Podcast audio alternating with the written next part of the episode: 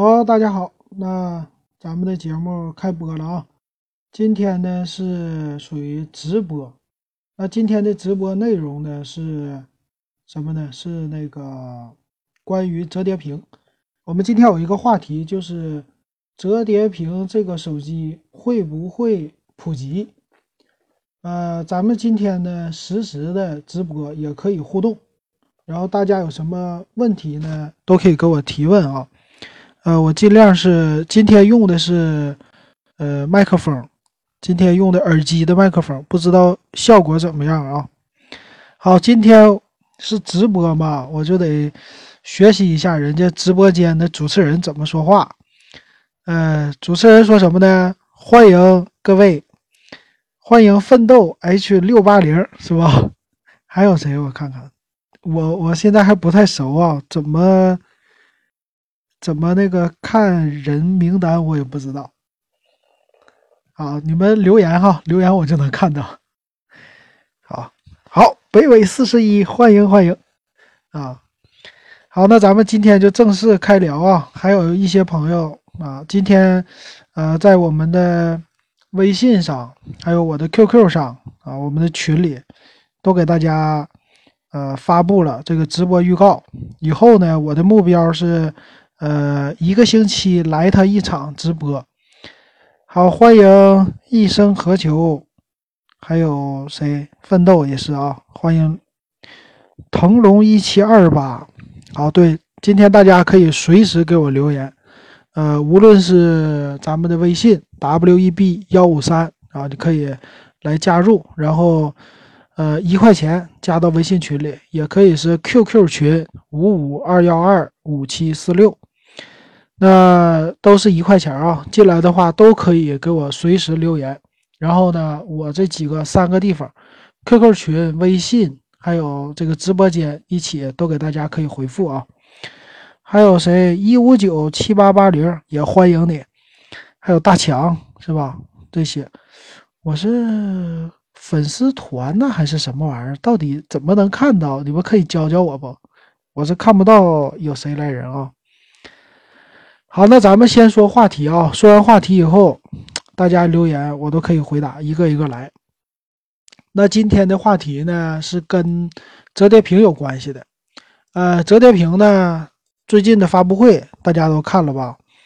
那发布会呢是三星的手机啊，还有呃华为的这两两款手机折叠屏都已经出来了。还有呢，一众的别的厂商，包括最近的是，呃，那个谁，努比亚是吧？努比亚也出来了。那还有什么 TCL 啊，啊，还有 OPPO 啊、vivo 啊这些，他们都要发布全面屏的手机了。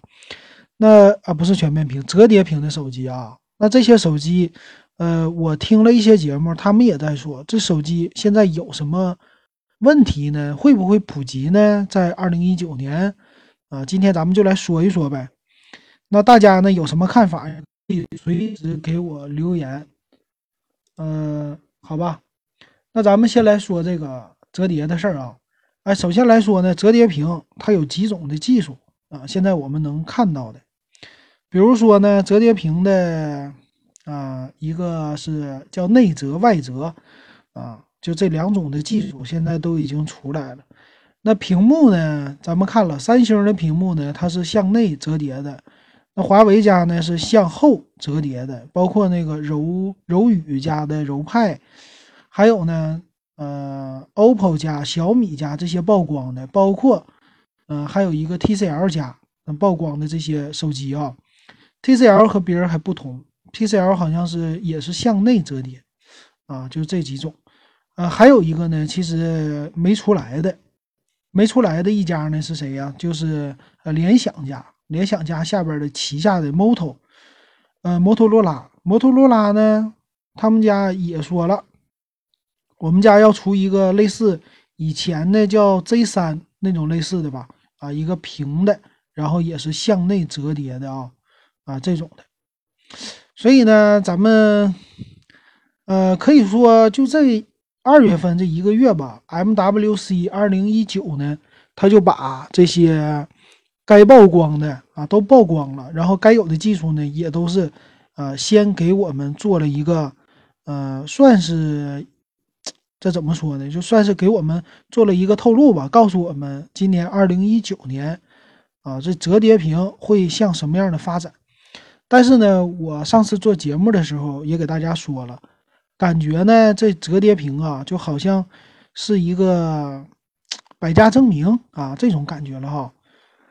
那折叠屏到底怎么样呢？咱们先来一个一个说啊，详细的给大家掰扯掰扯这折叠屏的一些技术啊，还有它遇到的一些问题吧。那首先呢，第一个就是屏幕，关于屏幕的问题啊。屏幕呢，它是一个柔性屏幕啊。那这个柔性屏幕呢，折叠的方式我们说了，它有多种的。那现在第一个问题呢，就是这个屏呢。啊，现在曝光出来就是，啊，无论它是哪种折叠的方法，它打开的时候，这个屏都不能保持全屏的状态，啊，就是中间的这个位置呢，还是有一些凸起呀或者凹陷的啊，有这个问题，这是一个屏幕上的问题。呃，还有一个问题，啊，还有一个问题是什么呢？就是屏幕的材质啊，硬不硬的问题。嗯，对，是，就是没有康宁大猩猩的玻璃。对，大强在这里回复的啊，啊，对，就一粒沙子。我估计你是不是听了科技负能量的节目啊？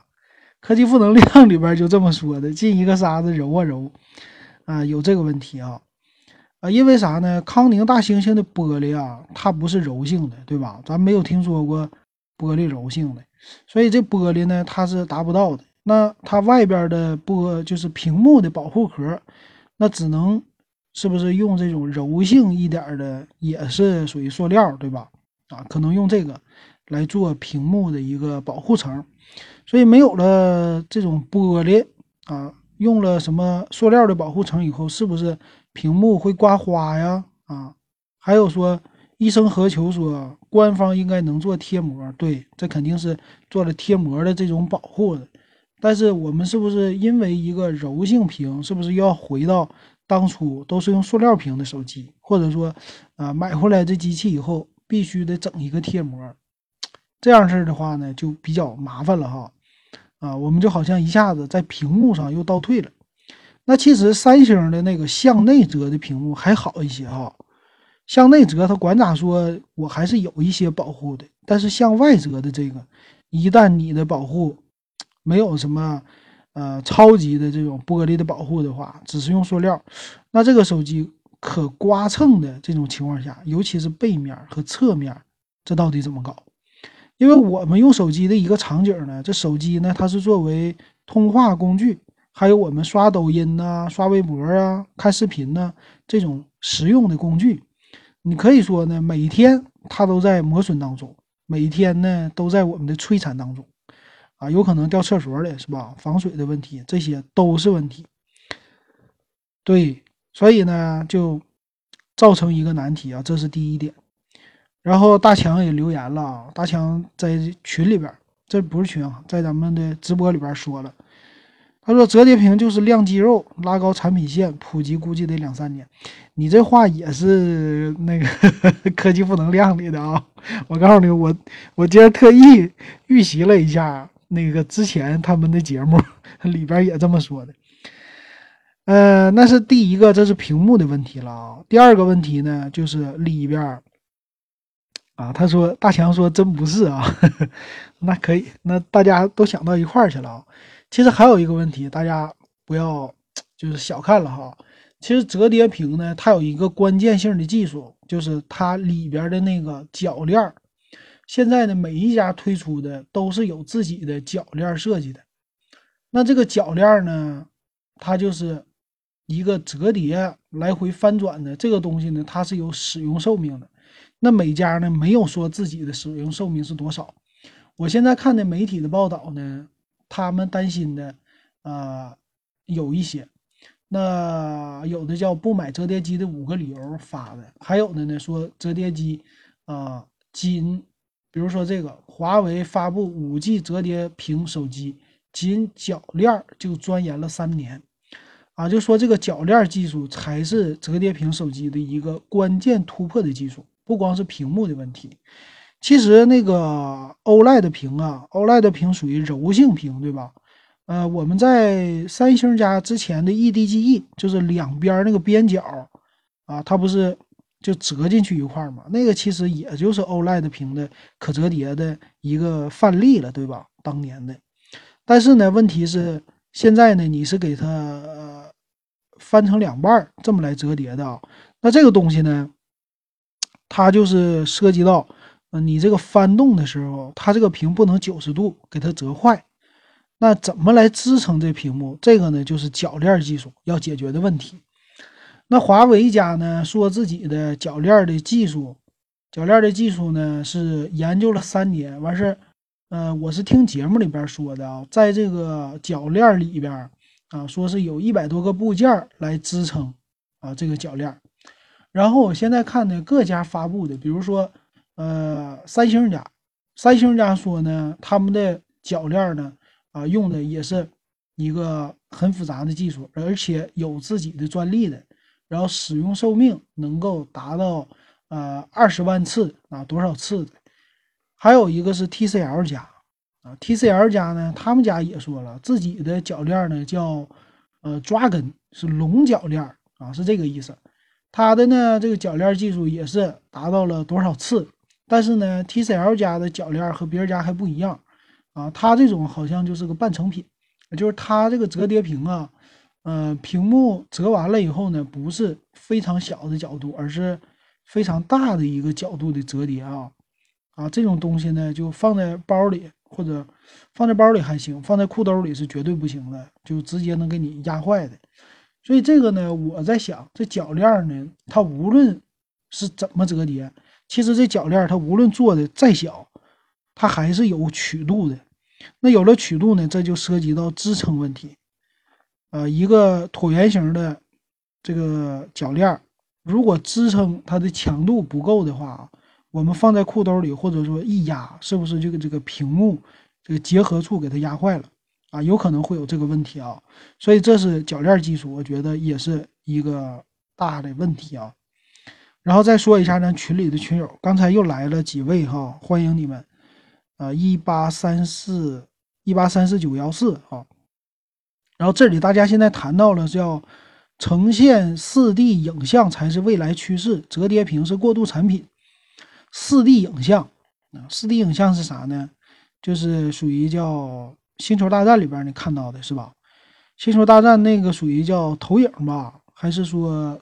应该是投影技术吧，我觉得，嗯，还有两种啊。其实你要是说这个的话，他说立体影像就伸出一个手，啊，直接他就有全息影像出来了，应该是这东西。那个全息影像呢，这就另外一个领域了啊，这个太高科技了，这可以说太科幻了啊。全息影像做的最好的、最有意思的，应该是你看看，呃，叫《星际旅行航海家号》。星际旅行呢？当年我看的那部叫《航海家号》的电视剧呢，他们是有一个大型的一个专门的房间的，那个房间呢，就是呃叫你说的立体影像或者是全息投影，用了全息投影的技术呢，它投投出来一个立体的人，而且这个人是用什么增强技术啊，可以做到和真人一样，你可以摸他。啊，它有那个实体，是用那个磁场啊，还是用什么？这个我就不太懂了。反正呢是实体，啊，就真的一样啊。甚至全息投影出来的车你也能开，很有意思的。建议大家要是喜欢，呃，科幻的，可以去看《星际旅行航海家号》这部电视剧啊，很老。那这个话题呢，咱回头再聊哈。就是基本上不让大家一评留的言，我读不到的。所以呢，我就能读多少给大家读多少。他说了这个立体影像之后，又说到，啊，什么地铁里咋接电话，还有什么谷歌眼镜也是属于是未来性的一种产品哈。嗯，这个谁啊？一八三四九幺四说不需要屏幕，但必须有戒指。这还是说那个的，大家可以听听我的节目，可以问我关于这个折叠屏的啊，你们有啥好想法？然后你们这个我都会给你们来读的啊。好，现在呢，我们的群里还是在直播间里吧，还是在讨论关于这个未来的技术的折叠啊，折叠屏是一个，还一个就是投影的这种关系啊。好，那刚才说到了铰链，又说到了屏幕，那还有一点呢，就是一个创新吧，属于电池啊。其实有一点还是机身的厚度也是一个问题啊。那机身的厚度呢，我觉得，呃，现在来说呢。华为家那个技术其实给的解决方案还是不错的啊，就是在某一个地方，它可以给你稍微厚一点啊，但是大部分来说屏幕都比较薄，折叠完了呢达到十一毫米。那未来呢，这个技术最大制约机身厚度的东西呢，就是电池。啊，现在看呢，华为家推出的是电池相对来说比较薄。然后三星家呢是两块电池，其实现在都是两块电池，啊，这是折叠屏手机的一个特点。它因为折叠屏的手机呢，它不是单独的一块，所以呢，它的手机厚度、屏幕的厚度不能做的太厚。那手机呢可以稍微做的厚一点，但是一折叠完了，整个就特别厚了。所以它整了两块电池。啊，每块屏幕后边有一块电池，用的这个技术哈。那这样的话呢，就两块电池呢，它有一个好处是可以同时充电，啊，也可以同时放电，或者说一块电池用完了，用另外一块电池，这就好像是咱们以前的，呃，这个叫什么并并并联还是串联呢？我这个电子学的不太好，电路学的不太好。是并联还是串联？反正这意思呢，就两块电池肯定比一块电池好，啊，是叫并联哈。大强说的，反正两块电池肯定比一块电池好，啊，就是充电速度肯定是翻倍的，而且呢，电池的容量也可以变大。但但是呢，电池容量如果大的话，机身的它的就重量就会变重。那对，这是另外一个问题了，就机身重量的问题。那基本上呢，我说的一个屏幕，一个铰链啊，一个是机身的厚度，这尺寸的问题，电池的问题，重量的问题，这些都是现在折叠屏手机面对的这些问题。那请大家想一下，这个折叠屏手机呢，会不会普及呢？按照现在来说，啊，我觉得现在这五点吧，都是急需要解决的，就推出应用方案的东西。这好像呢，在二零一九年呢。呃，折叠屏手机变成了一个新的品类啊，就是在硬件方面的一个创新。插播一个直播间的留言，他说：“主播啊，一八三四九幺四说的，主播折叠屏能量产吗？啊，折叠屏是可以量产的。这个屏幕呢，其实技术倒不是什么问题，它呢本身就是柔性屏，柔性屏呢在呃去年。”包括前年一直都有这种产品，啊，技术都已经很成熟了，一直都是在啊，就展览里边会给大家展示，是吧？去年的我记得好像是 LG 吧，LG 的那个电视机，电视机啊，不都已经是曲面的了吗？包括我们现在的，嗯，那个曲面屏啊，这些其实应用的都是柔性屏啊。如果是硬屏的话，这东西不可能一个角度都不可能折叠的，对吧？啊，所以这个技术呢，就是不是什么大的问题，最主要的问题呢是，啊，这这个量产不是问题啊，最大的问题还是啊，刚才说的铰链的技术啊，这屏幕怎么保护啊，重量啊啊这些，其实还有一个就是 A P P 的适配，但是 A P P 的适配呢还算是可以的，我觉得。A P P 的适配呢，这个谷歌已经开始支持了。啊，就是谷歌的研究已经 OK 了，它可以说就是折叠，就是打开折叠，打开折叠，来回的这些动画的切换呢。Google 今年我估计最新的系统都会就是推出的，会支持的，在底层就支持的。所以你做 APP 呢，或者啊做了一个 APP。或者说改造你之前的 APP 吧，这些应该都是没有问题的，我觉得。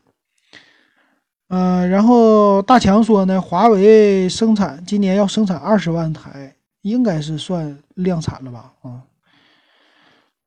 这个是。然后低调做人，那这新朋友啊，低调做人，他说类似于敞篷跑车的意思可以折叠，敞篷跑车那折叠就不是这种的了啊，它是多层折叠的那个不一样。那这是这几大方面哈，然后我呢找了一些文章给大家大概的说一说啊。好，李欣也进来了啊，欢迎李欣。那咱们说一下吧，这个有一篇文章挺有意思，他说的叫不买折叠手机的五个理由啊，咱们来听听这五个理由都是什么啊。首先他说屏幕寿命不确定，呃，谢谢谢谢李欣进来就给我刷礼物，谢谢。好，那他说呢，屏幕寿命不确定。他说，物理交互方面，某厂商称他们的折叠手机可以翻折二十万次。如果按照每天人们唤醒手机一百次计算，大约可以折上五年半。也就是说，今年入手的话，二零二五年退役才算划算啊！这个计算我觉得有点不太对哈。他说，三星的 Galaxy Fold 可以经受数十万次的折磨，就是翻折翻折。这个东西呢，看起来应该是不光是屏幕的事儿啊，也是有铰链的问题的。然后呢，就是上次刚才说的了，大强说的没有玻璃的保护，这是个问题。呃，今天大部分手机都有一层薄薄的钢化玻璃。二十万次翻折很好听，但操作手机时需要按压屏幕。局部按按压对于屏幕寿命会有什么影响？日常携带对于屏幕的挤压又会有什么影响？厂商们并未提及。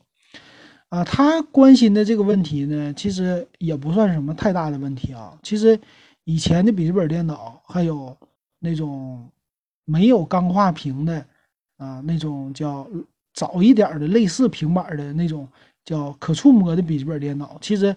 啊，虽然没有康宁大猩猩玻璃，但是它也不会坏。啊，一这个屏幕的按压呀，屏幕的使用啊，我觉得不是什么问题。有玻璃和没玻璃，有的时候有玻璃啊，我觉得反而容易碎啊，这是这个问题。但是他说到了翻折，这也是。北纬四十一说的 iPad 天天点也不坏，iPad 那个是有屏幕。屏幕上是有玻璃的啊，那个是 带玻璃的。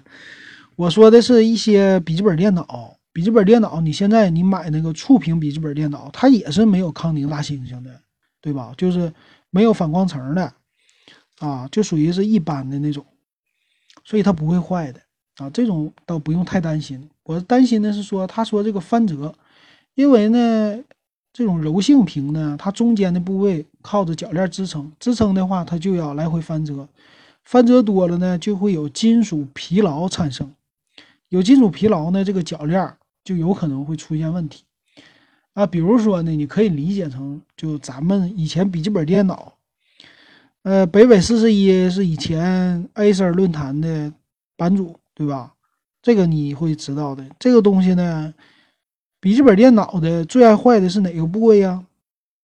请说说，对吧？就是那个叫叫那个轴，对不对？就是那个轴的问题。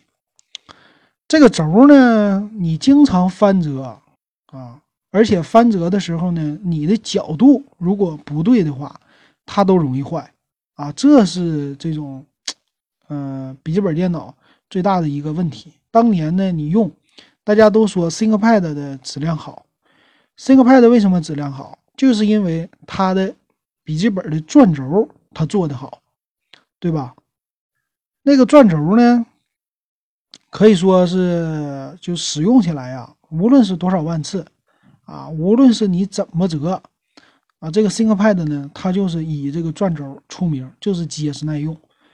但是呢，很多的别的品牌啊，就我当初我用的。那个转轴就容易出问题，因为呢，它的嗯，不能说是专利技术吧，反正它翻折的这个技术是不一样的，每一家做出来都不一样。我遇到最奇葩的就是，他把这个转轴就是两个铁片子，中间有一个开合的轴，然后呢，一边是用螺丝拧在屏幕上，一边呢是拧在了就你的啊这个电脑的主板旁边啊底座上。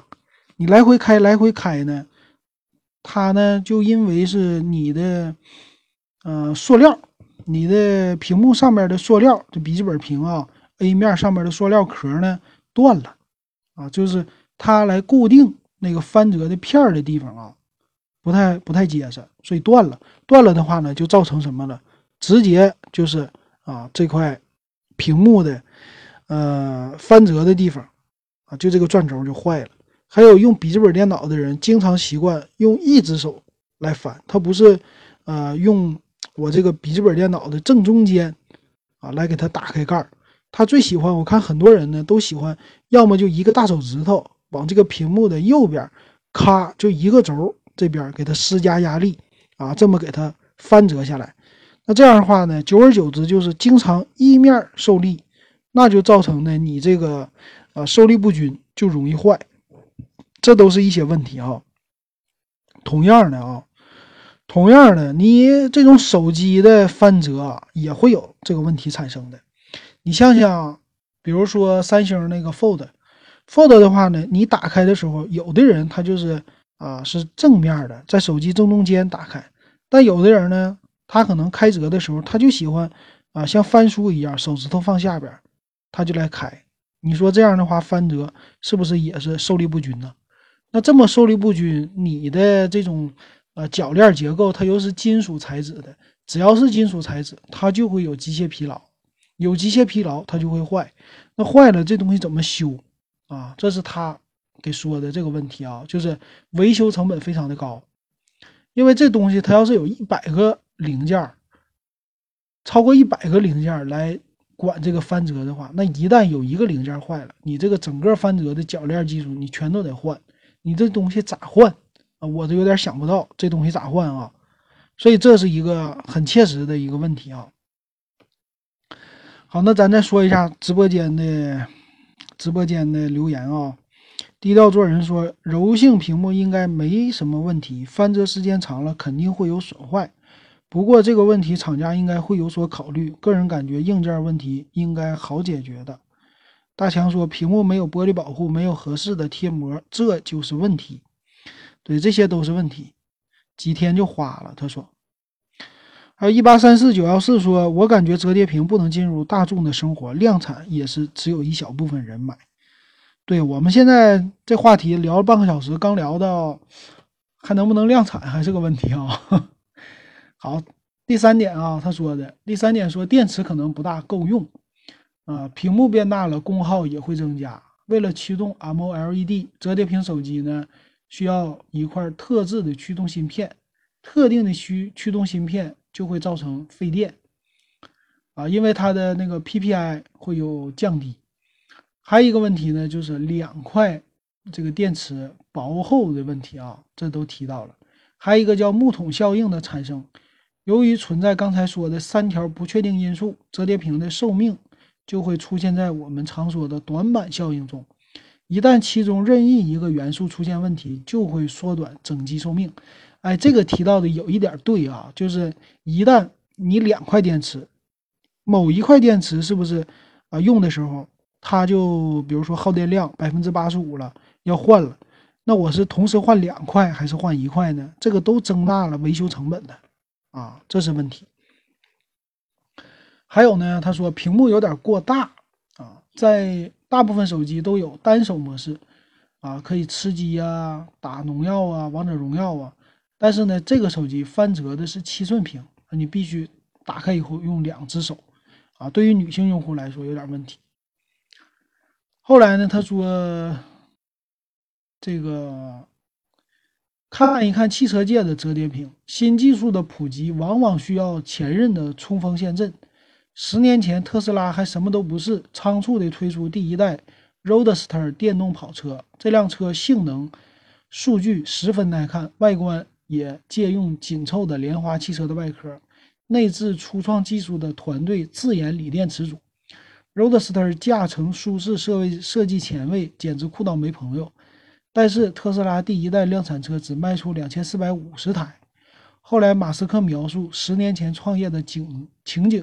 承认这辆 Roadster 价格贵，而且并不安全。新概念卖的很难啊，这是这个意思。但是呢，它属于一个概念车啊。到后来的给特斯拉啊，就算是 Model S 呗，就算是给创立了一个实验性的东西啊。这是这是这篇文章总结出来的，就是啊，意思就是说，折叠屏现在还只是一个概念，从一个概念呢，到了呃真实的你能看见的东西，但是呢。啊，它还有很多量产的问题，还有很多待解决的问题，所以说呢，它可能不一定这么快的普及啊。所以在二零一九年年初的时候呢，我们对它来说还是很期待，但是呢，啊，还有很多问题需要解决，一个一个的来击破。售价不是问题啊，我觉得再高的售价，咱们也有用户能买得起啊，一万多块钱不算什么哈，一万三。一万七，对于一个新技术来说都是 OK 的。嗯，北纬四十一留言，他说八八四八都有人买，折叠屏高端销售没问题，大有人在。对，主要就是怎么解决啊刚才这些问题。那咱们呢，问题说完了，咱们来说一说，谈一谈，谈一谈它的普及啊。这个东西如果全面屏普及的话，你觉得还存在哪些问题？我先提出来一个啊，刚才北纬四十一说了，嗯，售价不是问题。然后这个飘七妹 ii 他说苹果 x S 多少钱？跑这来问来了啊，苹果 x S 一万多吧？啊，现在呢便宜的也有，基本上都降价了啊。其实售价方面不是问题啊，但是我提出来一个，就是啊，现在它出来这几款手机，我觉得。呃，翻折的时候，其实它的翻折的一个怎么说？这个铰链技术其实也不算是太大的问题啊。它呢，如果是一百多个零件有问题，但是逐渐简化的话，把零件减少还是可以的啊。那以前我们用那个翻盖手机，翻盖手机呢，其实它在翻折的时候还有一个问题，你别忘了，它有一个数据排线，或者说叫显示的排线，是吧？以前翻盖手机最容易坏的就这玩意儿，一整就说 里边断了啊，这是一个问题。所以你这个折叠屏呢，打开关闭，打开关闭，它中间呢是不是有排线呢？会不会在屏幕后边有什么东西啊？这个我们没有拆解，不知道，现在是不知道的。但是呢，呃，将来呢这些是一个问题啊。还有一个问题就是，我买了一个折叠屏手机，我到底要放哪？我到底要放哪？这个问题，我觉得也是个问题。那这个东西呢，我放在包里是没有问题的了。但是我要是放在呃裤兜里，能不能行？你们觉得呢？因为它还是除了弧度以外，除了弧度以外呢，它还是稍微有一些缝隙的。那你放在裤兜里天天压，这个兜啊，尤其牛仔裤是吧？牛仔裤呢，它的比较紧。一旦手机放进去，如果我经常压的话，啊，是不是如果用力过猛，它会不会造成这个手机折叠屏的折叠的位置，它就啪一下子实了，变成九十度了呢？啊，有可能啊，这个就要考验那些折叠的这个机构，它的支撑能力到底是强还是不强？还有一帮用户啊，其实我觉得像三星的那个 Fold 往内折叠的时候啊，普及一旦普及的时候。它这个内折叠是不能用玻璃的啊！你请想一想啊，咱们回归到十年前，十年前咱们用翻盖手机的时候，大家用完了接完电话以后，是喜欢轻轻的把盖合上，还是啪的一下把盖合上？哪个帅？肯定是啪的一下把盖合上最帅，对吧？啊，那个时候大家都是一只手把这个盖翻开，然后打电话，打完电话，前面的食指。啪，把上面一合上，啪的一声，就感觉非常的利落，非常的帅。那当然，你这个折叠屏的手机，你接电话的时候肯定是用一边来接电话的，那不会就是啪的一下给它合上来挂断电话，对吧？但是呢，你正常你在使用这个人呢，他用多了，他就想有范儿啊。你折叠屏呢，你用多了，他在关屏幕的时候，或者说接电话的时候来电话了。我要把这个屏幕给它关上，折叠上。那这个时候呢，势必很多用户啊就会啪的一下给它关上，这样感觉呢爽是不是？这样感觉就是更有意思啊，更更有力度。所以呢，这个折叠屏如果向内折的话，会有这个问题啊。尤其是如果能做成大猩猩玻璃的话，它俩这么撞个撞，说不定还把玻璃给撞坏了、撞碎了，是吧？所以这是有可能，他们也不用 这种呃玻璃的材质作为屏幕保护的一个方法啊，也有可能是这个。那如果向后折呢，也有这问题啊。向后折的时候也会趴的。那那个向后折的时候，如果接电话来一个人了，我就啪给他往后一折，往后一折的时候呢，也是啪会出来这一声。所以这个对屏幕啊，这屏幕里边是带电池的，它是有加速度的，对吧？那这个呢，也会对手机的使用的耐用性造成一个危害啊。这是我能想到的这两点啊。然后回答一下大家在群里边的提问。嗯，一个是那个飘七妹儿 i i，他说的是苹果 x S 多少钱？二手好不好？二手呢，现在基本上你可以买到好的了啊。二手的话，但是售价不便宜啊。那至于多少钱呢？你可以去看看这个二手平台，每一家都不太一样，但是呃，至少能便宜个两千多块钱是不成问题的。还有一八三四九幺四，他说问一下主播，高通和华为的处理器跟苹果有什么最大差距，导致没有苹果 A 系流畅？那这不是处理器的问题，这是系统的问题。其实处理器呢，他们用的都是 ARM 家的架构啊。其实，在总的来说，底层的架构，高通、华为、苹果这些都是一样的，都是要基于 ARM 公开的这个。他们给不给授权费，这我不知道。但是底层都是 ARM 出来的，然后呢，他们在这个基础之上来优化，优化不同的自己的什么加速的技术，还是乱七八糟的啊，反正是这样的。所以他们可以说就是有百分之三十到百分之五十，基本上都是一模一样的了，基基础的架构的。那差距呢，最主要的流畅就是差距在苹果是用自己的系统，苹果的系统呢是有自己。有自己的硬件，有自己的系统，而且系统只给自己的硬件来用，它有这个优化啊，它有这个优势啊。系统的可以说就，嗯，怎么说呢？兼容性更好，然后可以消耗的东西更少啊，所以就系统更快一些。还有就底层的这些指令集，它根据系统的本身，它就是硬件级的优化了。它的处理器出来就针对它将来要做什么事儿。来直接给它进行优化。比如说呢，我要拍照啊，在我的这个处理器上，AI 这个大家都有哈。我要拍照，我要拍照的时候呢，我是不是就是一个要背景虚化呀？这些呢都可以集成在你的芯片里。然后呢，苹果家我想干什么，我就单独给我开发什么放在我的芯片里。但是高通、华为、MTK。联发科这些都是他们先研究出来以后，然后呢给你们各个厂家来用这个技术，包括 AI 的技术啊。但是华为家也有一个这优势，就是华为家自己的手机可以用华为自己的处理器的技术，这一点跟苹果像。但是呢，它还是要用安卓系统。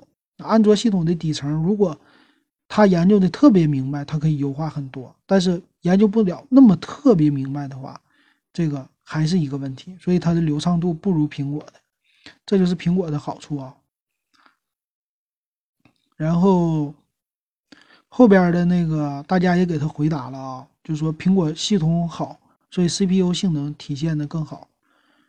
然后北纬四十一度说，刚才那个开合屏，说东北大哥都是咬着开屏，就是翻盖的手机啊，翻盖手机用牙咬啊。咬把上盖打开是这意思吗？那最烦有人拿安卓机跟苹果比应用启动速度啊，这个比不了，尤其是用的时间越长，苹果的这个使用的速度啊，保持的实力越强，这点真没法比。然后小四说了啊，他说华为用京东方屏还卖到一万七呢，我还是喜欢内折叠，起码感觉安全。嗯，主播表演下才艺，哈哈哈。然后飘七妹儿 AI 说苹果系统好，苹果小四说，苹果第三方软件也兼容自己硬件。对它的，它的怎么说呢？它的那个硬件和软件的结合，包括开发，它都是啊放在底层里的。自己家的软件就针对你的硬件来做各种的什么函数啊、应用啊这些东西，包括我们开发出来的任何一个应用，都要交给苹果，苹果测试的。苹果测试不通过的地方，发现你有这个代码，呃，往里边加一些流氓代码类似的啊，这些东西，苹果就直接不给你的应用通过，给你退回，你自己改去。啊，我们以前公司就是啊，那苹果的应用。嗯，开发完了，这个代码呢，都可能搁网上找的一些啊代码，东拼西凑凑出来，然后有的是带支付啊什么的这些代码很乱啊。提交了以后呢，啊，苹果就给退回，退回好几次。安卓就不是，安卓的这个编完了以后，直接上去各个市场，你只要不是有太大问题，安卓都给你通过。但是苹果就不过啊，他告诉你你有什么问题，你就改，改完了以后再提交，提交完了苹果通过了。你才可以就是放在市场里，当然苹果的这种呃方式呢，就相对来说安全一点，但不是百分之百安全。还有一个问题就是，他们圣诞节的时候放假，春节的时候放假，所以春节放假咱不会提交应用，但是圣诞节、感恩节这一放假了，这应用很多应用啊都提交不上去。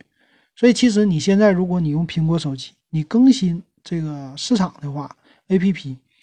啊，尤其是赶着一些节日的话，啊，很有意思的就是，哎，这春节过完了，这个 A P P 怎么才让我更新更新出来那个什么新春的那种背景啊？这些东西才上来，那春节都完事儿了，啊，这就是因为苹果放假了，没给他没给他那个审核，知道吗？然后等过完年了才给他审核，审核呢，他这个是新年前发的版本，啊，是这样的。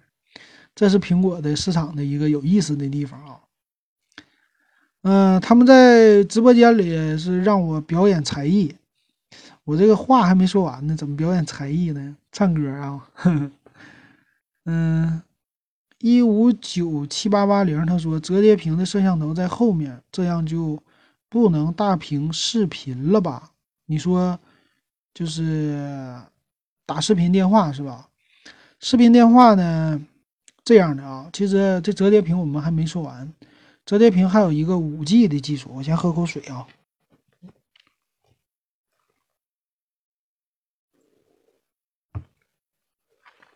哎，折叠屏呢还有五 G 的手机的技术。今天我听的说是，呃，五 G 的网络这技术呢，能让你达到四 K 的通话，就是四 K 的视频的画质来进行通话。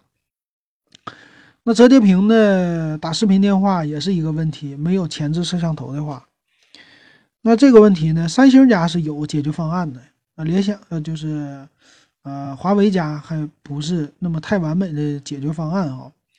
其实三星这次他们的机器，我觉得在折叠屏里，它是最接近于量产机的，华为家还不是，华为家的折叠出来的那种效果啊，不让别人碰，不让别人玩儿，啊，三星其实也不让你玩儿。但是呢，我感觉这种量产程度的话，我是非常接受三星这手机的。它对于屏幕的保护啊，啊，还有啊一些应用的这个演示啊，都已经非常接近于啊量产了，非常接近于大众在嗯正常就是生活当中使用的这种场景了。我觉得啊，好，那。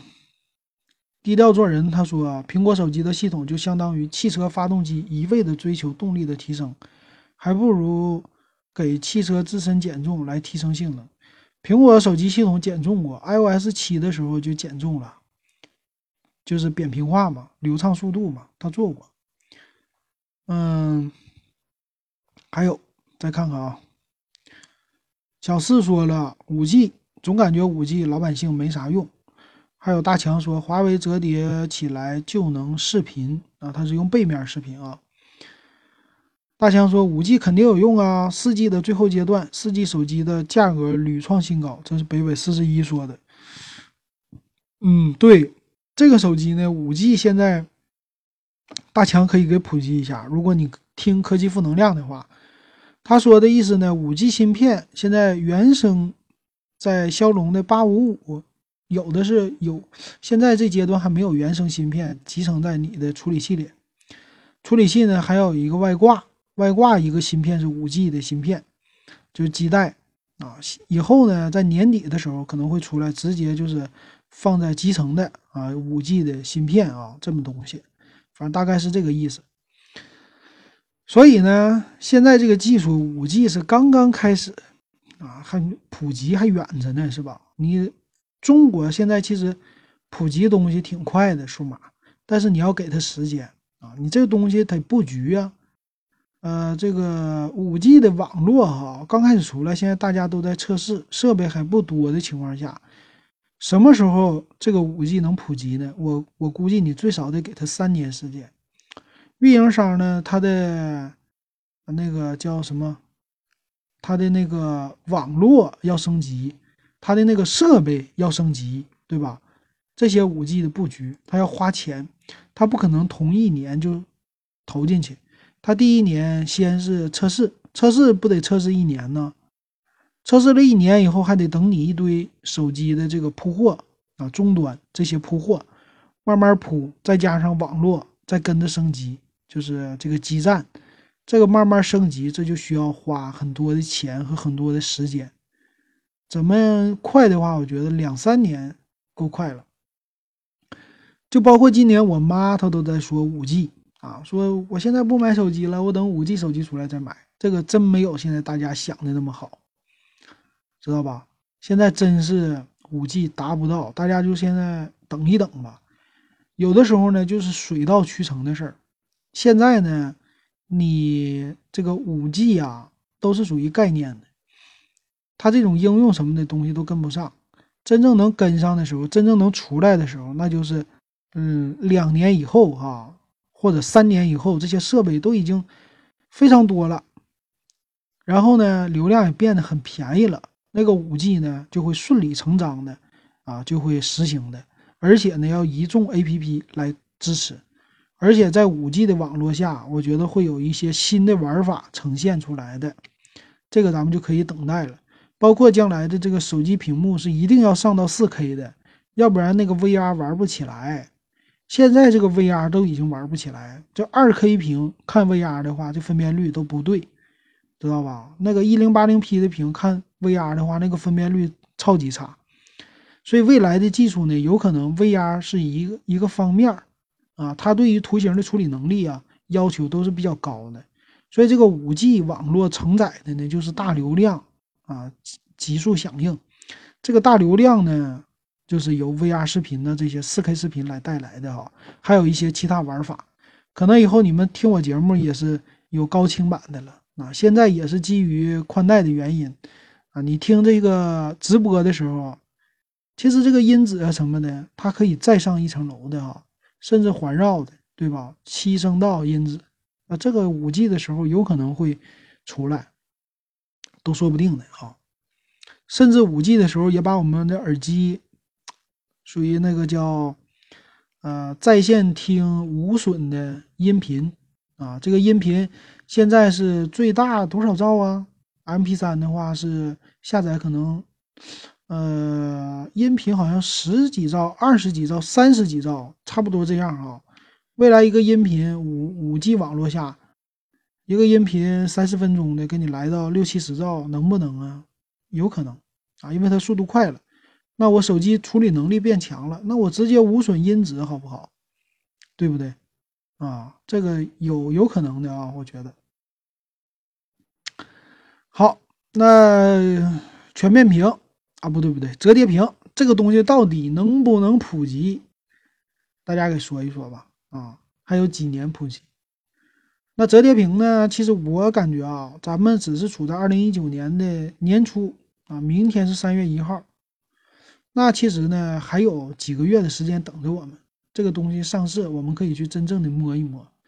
那其实华为呀、三星啊这些手机，在今年的 MWC 啊这么大大规模、这么着急的推出呢，其实就是为了抢占这个市场的噱噱头。但实际这个东西呢，他们还在测试，还在开发，还在量产这些东西，甚至量产当中的技术问题都在解决，给他们的时间已经不多了。但是先抢占制高点，这表示是一个啊，就像那个喊口号一样，是吧？标杆啊，这是他们的标杆。但是呢，别忘了有一个老大，苹果还没有发布这种折叠屏。苹果不傻。苹果现在不给你玩那个概念性的东西，是吧？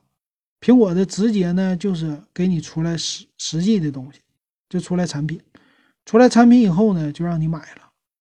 所以其实你现在那个三星也好，华为也好，你这个技术是你牛，你是第一批，但别忘了，如果苹果真的出来在九月份的时候直接上量产版，那这俩家啊，可以说就跟苹果是。比这个高端的，啊，这个能力的话，其实比不过苹果的，所以有可能利润还是在苹果那儿是大头啊。这两家就属于，嗯，使劲儿使劲儿撑一撑，把这个利润提一提，但是还是赶不上苹果的啊。这都是今年的一个问题。所以大家呢说到了普及的问题，其实那些技术问题我们都不管，我们都不喜欢，对吧？我们也不想听，我们也不不关注，不 care。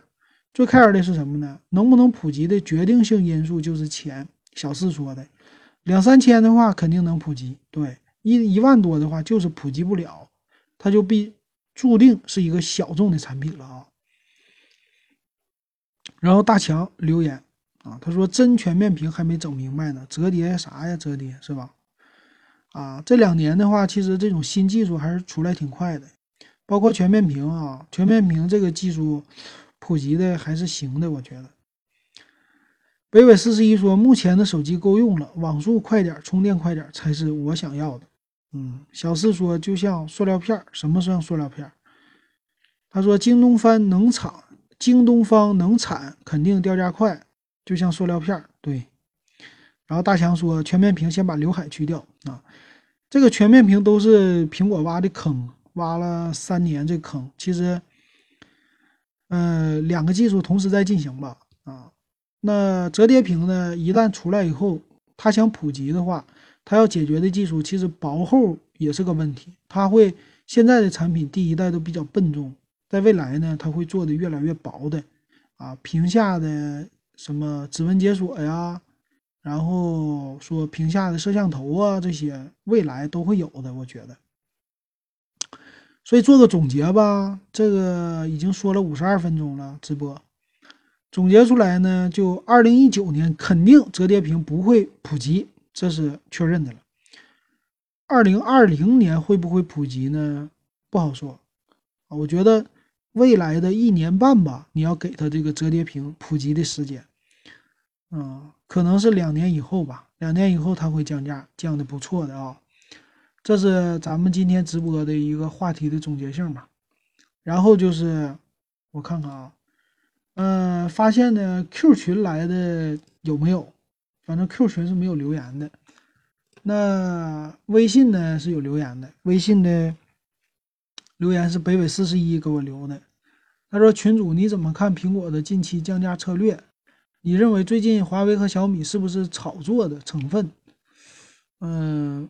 苹果家降价呢，早就应该降了哈。苹果家它的利润也挺厚的，嗯，苹果降价没啥问题呀，没啥不对呀。人家家降价的话就是为了换销量，嗯，怎么说呢？他们家的高端没怎么降，它降的都是低端的。低端那个 x R 就和 iPhone 五 C 一样，这个东西呢，本身它出产出来就是一个。啊，第一高利润的东西，它利润本来就整的高，所以它的降价策略呢，可以说就是先看看市场的反应。你可以说他骄傲了，是吧？也可以说呢，他们家就是玩这个策略，呃，来看一看。所以呢，我觉得它那个叉的利润其实是有保障的，比 iPhone 叉的利润比也是有保障的，啊，它利润率没有下降，只是说呢。嗯，给你的感觉好像它卖的不好了，但是实际来说啊，它这种高售价还是维持住了，然后把整个的这个行业都带动了。还有一个就是我上次说的那观点，啊，咱们的人民币已经贬值了，包括美元的这些，这么多年它肯定都在贬值。但是你做一个设备，它的成本在上升，它必须得提价，但是它也要有一个天花板，它就感觉提不上去了。所以六千多呢，作为 iPhone X 挺贵的，它回回归到五千块就比较理性，但是也不便宜啊。而且呢，它的技术来说，相对来说成本更低啊，它的利润还是几千块没有问题的。好了，那差不多了啊，五十五分钟，咱们直播到超过一个小时，这个喜马拉雅呢，超过一个小时以后会给我积个分，然后升个级。感谢大家的收听啊。然后再互动一下吧，跟大家。小四他跟我说了，说这次还行，挺好，比上次好很多，是吧？这次我准备的稍微有点充分，下次呢播放点背景音乐啊，我下回再慢慢来啊，咱们的直播会越来越好的。然后藿香正气水，哎，这是也是咱们老朋友啊，来留言了，他说以我的观念。一千多的手机至少要能用一年，两千多的用两年，要是一万多，打死我不信能用十年，所以无感。啊，这个是啊，一千多的是肯定能用一年的，两千多的呢也是肯定能用两年的，三千多的用三年就不好说了。那这个东西呢，买手机说，呃，每一个阶层的不同啊，土豪那些就不在乎这个，所以折叠屏手机出来以后呢，肯定有土豪买的。因为这就是个身份象征，知道吧？这个东西呢，就必须啊，要出来贵的东西，给他们让他们爽一爽。那三星这次呢，其实人家有双屏机啊，有这种概念的东西啊。说到双屏机，其实，呃，前两天的 MWC 啊，LG 你们听说了吗？LG 也出来一个，LG 那个叫什么 ThinkQ 八吧？它是个单屏手机，有点像三星 S 十，但是它出来一个套件儿，它这个套件儿呢是单独的一块屏，啊，可以接在你的手机上，你就变成了一个双屏的折叠屏手机。但是它那个两块屏都是分开的，等于说两个手机折在一起。它这提供干嘛呢？提供了一个啊，另外一个操纵的屏幕，这个屏幕呢是玩游戏的时候变成一个摇杆，就有点像。呃，那个叫任天堂的 NDS 了，当年的双屏的这种作用哈，啊，它那个是生生的硬往上套了一个屏啊，这个有点意思。好，那还有谁留言呢？他说这个谁胡康五五五，他说主播工作找到了吗？我的工作还没找到，但是呢，兼职还有啊，还还有钱花。最近我这个客户老客户，十年的老客户了。一直给我兼职做的啊，给他做企业网站的，最近又给我活了。他们呢做钢材的，他这个呢就得看行情。今年行情好了，大家都做网站；行情不好了，都不找我了。所以看行情的啊。那个金融危机的时候就没人找我。然后大强说：“以我的观念，无论啥手机，要是能用两年，那可老闹心了。”是。我今天还跟那个谁呀，四十一度北纬四十一在群里边说呢。我说我用笔记本呢，就一年一换，就没用过时间长。然后用手机呢，也变成一年一换了，也是没用时间长。但最近我发现呢，用手机这东西呢，我能坚持到一年半了啊。有个小米三，我坚持到两年了，我觉得挺开心的。当然了，嗯，也最后也都卖了啊，我也不留手里。还有吗？他说一八三四九幺四说买苹果都不去两年，什么买苹果都不去两年，买两个小米旗舰赶不上是吧？嗯，小米旗舰呢和苹果这东西还是没法比的啊。我是感觉苹果还是需要的，一个苹果系统放在我的手里，这个呢让我感觉很爽。另外呢，安卓旗舰机呀，什么安卓普通机啊，就无所谓了。所以我现在的配置呢是出门带三个手机，一个是苹果五 S，现在呢插上移动电源当我的呃这个叫移动 WiFi 来用的，它流量够。然后呢，呃，另外一台呢是 iPhone 七这个 iPhone 七呢，水货版是呃日版加卡贴，这机器呢用来就基本的接电话，然后呢连 WiFi。这个 WiFi 呢，就是我把所有应用都放在这里，它是一个主力机型，用来呢啊常用的一些 WiFi 来干这个的。还有一台呢，就是小米的千元机。这个小米千元机呢，它就用来聊微信、打电话、收短信啊，干这个功能。它呢主打是大屏幕啊，主打的就是日常应用。所有的需要什么玩游戏呀、跑大应用啊这些东西，还有装一大堆我不想删除的东西啊、拍照啊这些的哈，我全都放在 iPhone 七里。这个 iPhone 七呢，一百二十八 G 的，用到现在我还有七十多 G 的空间。用了已经超过一年了，用了一年大概三个月，一年三个月的时间了。我觉得 iPhone 就这点好，不操心啊。安卓机呢，你还得操操心。安那个 iPhone 就完全不操心，这是 iOS 系统的好处啊。嗯，好，我看看还有说啥的啊。嗯，小四说存在即合理，苹果肯定有过人之处，折腾手机挺好玩，可以运作。嗯，说我头像帅，我这个头像是我们的，我们的那个那啥吧，我们的封面吧，是吧？下回呢，我给大家咱们试一试连麦哈。今天的节目差不多就到这儿，下回节目呢，咱们试试连麦，然后什么？上热门、发红包、发言、交友模式，又什么 PK 呀、播放歌曲，啥功能都有。我其实都不会，啊，我下回呢，咱慢慢的一个一个的啊，给大家都整出来哈。那今天呢，超过一小时了，咱们直播就到这儿了啊。我也继续要准备喝口水了。谢谢大家，谢谢大家的收听。那今天我们的节目呢，也会同步传到。啊，蜻蜓 FM 还有喜马拉雅，咱们的专辑里的一会儿就会传上去。好，感谢大家的收听，感谢感谢各位啊，谢谢你们。好，那今天咱们节目就到这儿了。好，那我关闭了啊，谢谢谢谢各位。微信对，可以加微信 w e b 幺五三。再次感谢各位，那我就关掉了。好，再见。再见，晚安，各位都晚安，晚安，大家睡个好觉。